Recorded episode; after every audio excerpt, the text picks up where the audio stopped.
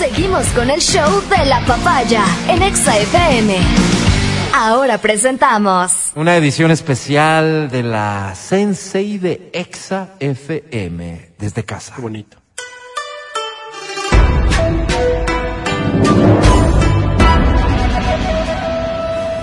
Es Verónica Rosero para quien pido respeto.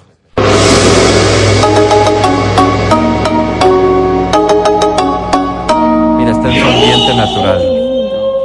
Wow, Álvaro, con sus plantitas. Qué hermoso.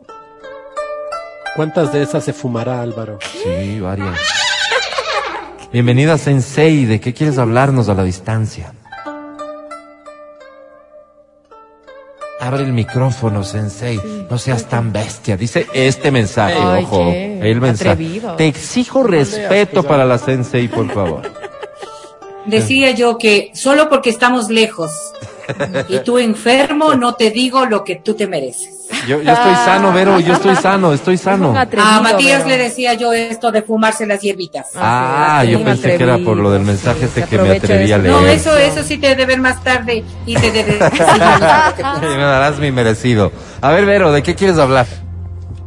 A ver, hemos escuchado mucho, yo, yo al menos he escuchado mucho y veo mucho también en temas de películas, en temas de, de abordaje, de cómo se está mirando la sexualidad. Un concepto que quisiera compartirlo con ustedes eh, respecto a esto de la heteronormatividad. Eh, sí, me parece importante que lo compartas, Vero. Porque, eh, y es así, ¿no? Uno mira en películas, no sé si ustedes miran esta segunda eh, temporada o tercera o no sé qué número de temporada, pero en esta nueva etapa de, de Sex and the City que ahora tiene otro, otro nombre que ni lo No, recuerdo. no, no, miro. Pero bueno, ok, esta como un sinnúmero de películas que hoy los podemos encontrar en las distintas plataformas, empiezan a observar la presencia de personas queer, de personas que tienen orientaciones sexuales distintas. Hablábamos nosotros en un programa anterior respecto de esto de la libertad de amar y de todo lo que eso conlleva. Entonces, claro, cuando hablamos de todo ello, los conceptos que manejamos nosotros como seres humanos están apegados de manera más estricta en unos que en otros respecto a cómo ha sido la formación natural de la sociedad. Y es en donde cabe también estos conceptos de la heterosexualidad o de la homosexualidad como formas de convivencia sexual entre las personas y de formación de pareja. Pero si empezamos a, a- a introducirnos un poquito más en este lenguaje nuevo, una de las palabras que más se repite y que quizás no la estamos entendiendo de manera total es esto de la heteronormatividad. Sí, no, yo de hecho no había escuchado, Vero, para ser honesto. No, ¿Tú, Adri? No, ¿No? de verdad, Matías, no sé ¿tú? de qué hablan. Yo sí, Tú sí. Ok. Igual no Gracias, entiendes, pero la habías escuchado. sí. Es que este concepto de heteronormatividad, que en realidad consiste en la forma en la que nosotros hemos sido de alguna manera diseñados, construidos, educados, en fin, en donde la heterosexualidad es la norma. Por allí viene un poco el concepto. Ya. Entonces, claro, cuando, por ejemplo, en diálogos tan naturales como que tú estás eh, con tu amigo, si es que eres hombre, y resulta y, y dices, a ver, voy a decir un Piensa término. bien, Vero. Vía, sí, sí, porque no puedo decir cualquier cosa. Piensa bien. Vi a alguien que puede ser mi pareja perfecta, ¿verdad? Sí. conocí a mi, mi pareja perfecta. Si es tu amigo, y estoy habla- hablando de tu amigo hombre, lo primero que te va a venir a la mente es que es uno, una ¿Cómo mujer. se llama la chica? Exactamente. Una mujer. No, no, o sea, lo que decimos los y si es muchachos, que fuese. ¿no? Amigos, amigos, me enamoré. Ah, Entonces, Tal pues, cual. claro, ¿qué- Tal cual. ¿Quién es la muchacha? Me dirían a mí. Tal cual. Y en el caso, en el caso de las mujeres, posiblemente si Adri dice, hoy sí, hoy sí sé que co- con, Es que con esta no me persona me voy a casar. Yo no me creo. El problema, el problema es la digamos que en una eventualidad. Ya no ok, pero. Es digamos, en asunto, la es excepción, en la excepción, en la excepción. Pero, ay, Dices, vez. con esta persona sí que me voy a casar. Ah, Yo te diría, ¿y quién es él? ¿Cómo es? ¿Cómo, dónde lo conociste? Ya ni me por preguntan, pero. Pero eso está mal. por hecho. Mm. Entonces, cuando nosotros estamos hablando Pero te de pregunto esta- frontalmente, eso está mal. Sí. Está mal en función de lo cómo se va construyendo ahora la sociedad. Ujú. ¿Por qué claro, por eso yo digo, a nosotros nos educaron de esa manera. La heteronorma, como se la denomina ahora, era pensar que si tú eres un hombre y estás hablando de una pareja, pues es una mujer. Y en el caso de una mujer, pues es simplemente un hombre. Pero, pero, esto que ya es un término que podrías decir, ah, pero si es que es homosexual o es lesbiana, pues ok, ¿no? O sea, podría decir yo, eh, se enamoró de otra mujer o se enamoró de otro hombre. Sí, yo lo No. sé. Lo asumes. Sí lo sabes, sí lo sabes o, o lo asumes de alguna manera. Pero ¿qué ocurre en esta nueva concepción de la sociedad que estamos mirando hoy? Porque yo aludía tanto a estas nuevas películas, a estas nuevas se- series que nos muestran mundos distintos al que quizás lo tenemos en nuestros entornos más cercanos. Y lo decía porque en un diálogo que sostenía con gente más joven, lo miran de una manera totalmente distinta a, a estos tres viejos de más de 40 años Oh, y, y- y a, a la mujer que está cercana también a, a esa edad. Oh. Y lo miran desde, desde una concepción distinta de lo que debería ser la convivencia general o el esfuerzo por buscar pareja. Esto que si tú puedes ser eh, una persona que tiene una relación, en el caso de una mujer, con un hombre, un hombre que podría estar en una condición de bisexualidad o en una condición temporal de homosexualidad, o una mujer que podría tener estas dualidades también y siendo heterosexual en un momento podría enamorarse de una mujer que sea bisexual. Entonces, la heteronormatividad en la que nosotros hemos sido educados deja de ser viable. Oye, Vero, es oye, tan Vero, oye. difícil. Sí, sí. Acabas de tocar un punto que es tenaz. ¿Cómo es esto de una condición temporal de homosexualidad? ¡Wow! O sea, yo soy, soy, soy homosexual este mes. ¿Cómo no es sé si no sé si va por este mes. A ver, siempre hemos defendido que este criterio eh, y, y va un poco en el concepto de tú naces homosexual o naces lesbiana, no te haces, ¿no es cierto? Pero, pero, pero la práctica, la práctica sexual de ahora, te esboza una circunstancia distinta y por eso nos resulta tan chocante para quienes estamos eh, con una mente un poco más cerrada a esta nueva forma de vida. Es que tú puedes ser bisexual, ¿no es cierto? O puedes ser un homosexual que en un momento tenga un gusto por una mujer. O puedes ser un heterosexual que en un momento puedas tener un gusto por un hombre. Ok, ¿sabes Pero qué? tu heterosexualidad prima. Creo que Dime. se, creo que se admite más esta opción dentro de los homosexuales. Y igual admite dentro de lo que nos estás hablando y explicando, pero esto que consideramos la norma. Entonces, cuando tú Claro. ves a un gay decir, no, es que sí, y le preguntan, casi que pregunta de cajón, ¿pero has tenido experiencias con, con una mujer? Sí, sí, claro, tuve y no sé qué y no sé cuánto. Entonces, lo admites, ¿por qué? Porque viene de la norma, ¿no? Lo otro tal vez es, es, es- es menos frecuente, que el hétero admita que ha tenido una experiencia o que ha tenido momentos o lo que sea eh, eh, gays. Eso, eso parece que podría ser un poco más complejo.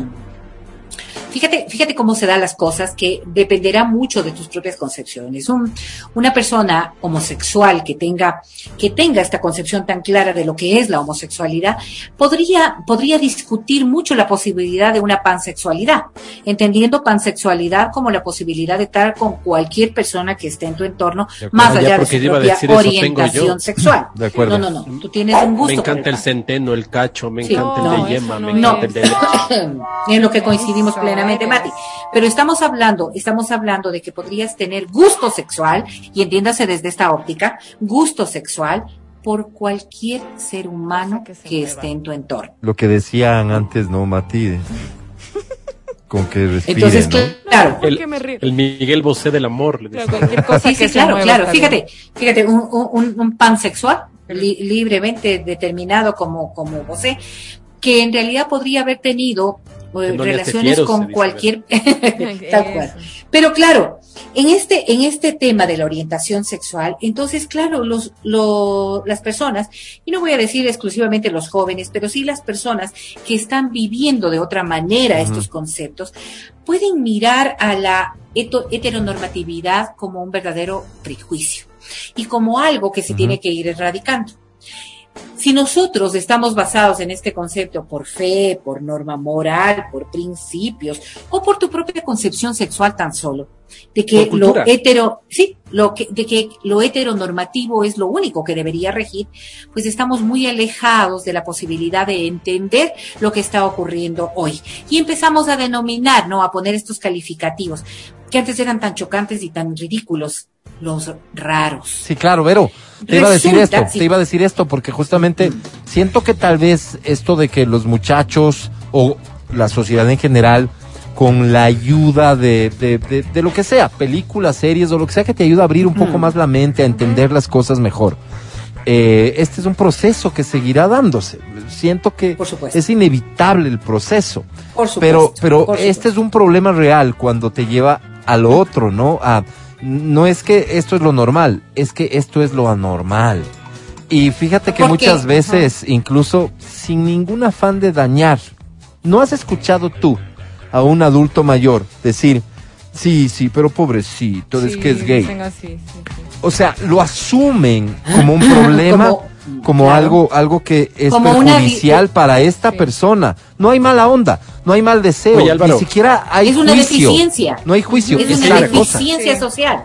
Es que hay una cosa, ¿no? O sea, nosotros, yo creo que, eh, y esto yo, yo lo responsabilizo a la ignorancia, ¿no? Esto de normalizar las cosas. Esto es normal, esto es anormal en Ajá. todo campo. Ajá. Porque si tú te das cuenta, hay una diversidad tan grande de pensamiento, hay una diversidad tan grande de, de- de actuar, que marcar el tema de lo normal o lo anormal es sumamente complicado. Yo, por ejemplo, escucho mucho cosas como, oye, deberíamos ser una pareja normal. ¿Qué es, pues, una pareja normal?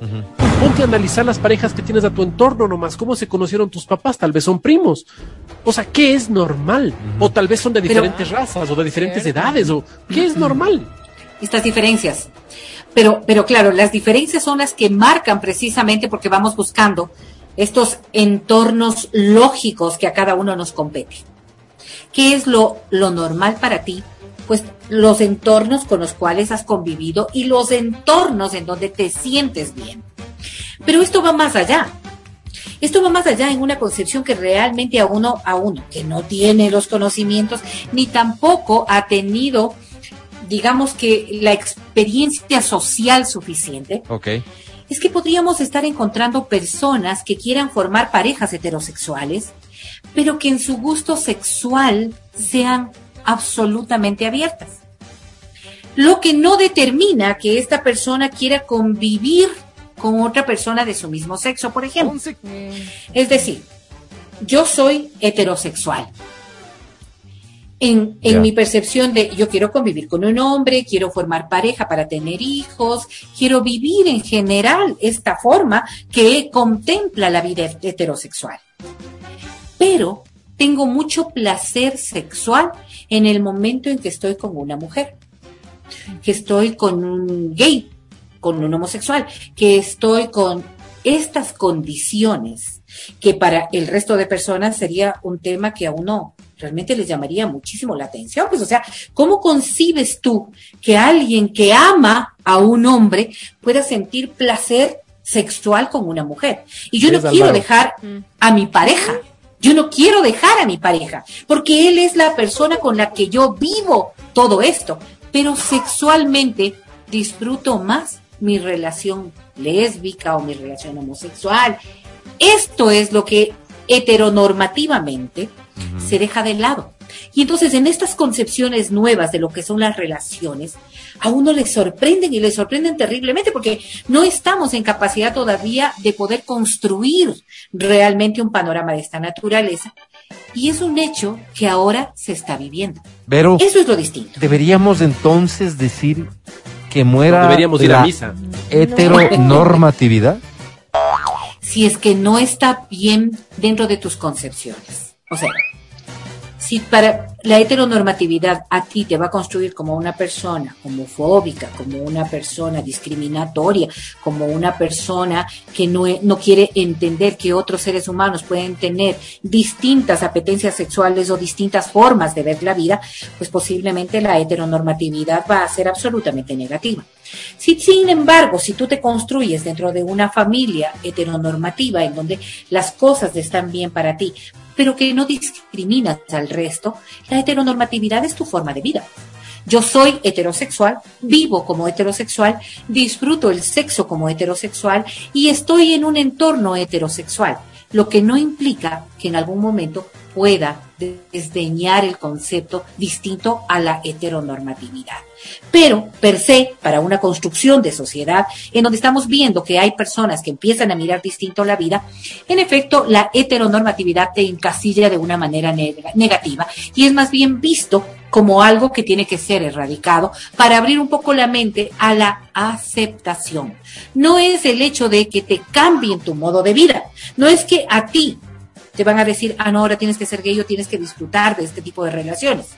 No, sino que lo que están buscando es que no manches, no taches, no desdeñes a una persona que no convive dentro de la heteronormatividad. Esa es la parte clave de toda esta plática, mi querida Vero. Y no sé si han dado cuenta padres grandes que sus hijos los ven básicamente como dinosaurios cuando este tipo de temas tal cual. cuando este tipo de temas a veces se abordan y ustedes Ellos expresan fáciles, sí. sus juicios de valor que para ellos ya no tienen ninguna vigencia ni validez por tanto el Pero- respeto pero hay hace otra cosa. el respeto hace que por supuesto eh, este tus hijos así los acepten y los y los sigan queriendo pero dejan de ser válidas sus opiniones en muchos temas por esto no Mati qué para terminar Pero hay otra cosa, digo, eh, hay una agenda que se ha puesto en boga, es una agenda que está, que está creciendo a mi punto de vista de forma muy alarmante, que es la extrema derecha.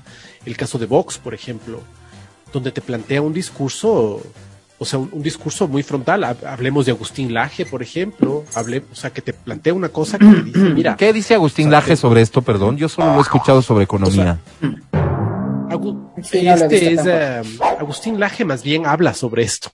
¿Sí? El quien habla de economía es mi ley. Ey, yo, yo, yo, yo, perdóname, perdóname, perdóname. Pero son, pero son, o sea, son, son amiguis, digamos. Pero a ellos quieres atacar al final, a ellos les quieres atacar. Me preocupa mucho, me preocupa mucho porque ellos identifican que hay una gran agenda por parte de la, del, del, del movimiento LGBTI Ajá. que lo que busca es eh, hacer ver normal lo que no es normal. Correcto, Mati, tienes toda la ¿Entiendes? razón. Entonces, Sí, sí, sí, sí, ellos sí. hablan y dicen, hay una agenda aquí, hay una agenda que se mueve a nivel mundial, hay muchísimo dinero, por eso es que ustedes están visibilizándolo como normal, algo que no es normal.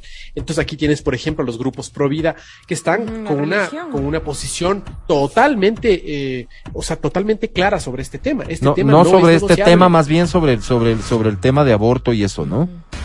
Sobre el tema de aborto, pero sobre el tema de la homosexualidad es increíble, ¿no? Son estos conceptos, o sea, no. es la no- formación no- de, no familia, Mati, es la Claro. formación de familia lo que se cuestiona ahí. No es la relación de pareja. Y mira, mira, no es que naces homosexual, sino te haces. Y te haces gracias a estas agendas, pagadas con fondos internacionales y grandes agendas.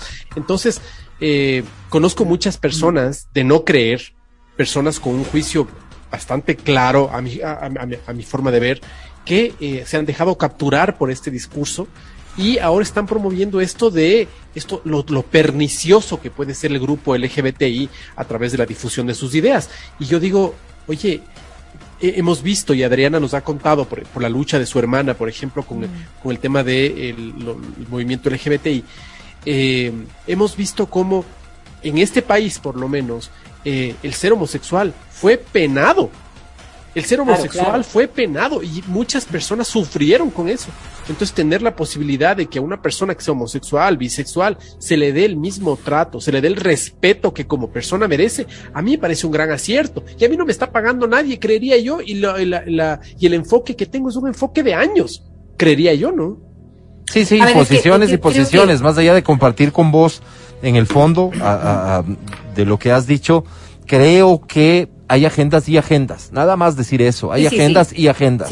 No es solo esta agenda la que mencionas, la única que, que de alguna manera genera preocupación en alguna parte de la sociedad. Hay otras agendas que también generan legítima preocupación, ¿no es cierto? Entonces, yo siento en este proceso del que les hablaba, en esta ineludible evolución que tenemos que sufrir los seres humanos, va a llegar un punto de encuentro en el que establezcamos las cosas a partir de conceptos básicos. El respeto, me encanta lo que dijiste. Mati. Creo que el respeto viene a ser el concepto básico y fundamental de todo esto, porque ya luego, este tema de las agendas, yo digo, todo el mundo tiene derecho a vivir como quiere vivir, a propender que su entorno viva de la manera en que uno considera que es lo, lo deseable. Y ahí viene lo de Provida, la formación de familia la formación de parejas para que puedan tener hijos y generar esta sociedad basada en una familia dentro de la heteronormatividad en la que nosotros hemos concebido lo que es la familia. Pero, pero, no resta que nosotros podamos seguir entendiendo y respetando, no coincidiendo, no viviendo de esa manera.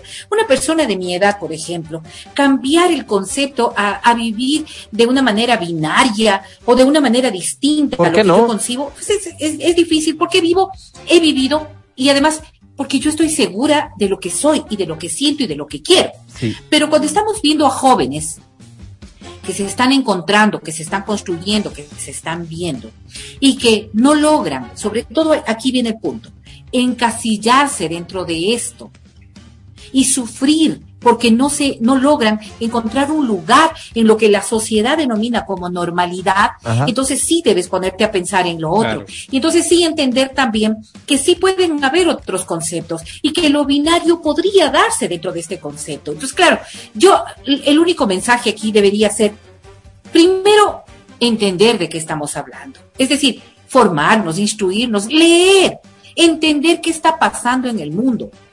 No juzgar, no juzgar per se al menos. Y obvio, respetar profundamente. Eso. No todos podemos encasillarnos dentro de lo que el mundo considera como tal. Y eso es lo que está cambiando como agenda que el mundo ya no considera como tal solamente a estos hechos que hemos visto como normales desde antes, sino que hoy hay nuevas formas de relacionarse y no solamente desde lo sexual, sino también dentro de lo humano. Pero me encanta, me encanta tu faceta progre. Establecer. Me encanta tu faceta progre, me encanta. Este, veo a Matías muy contento con eso.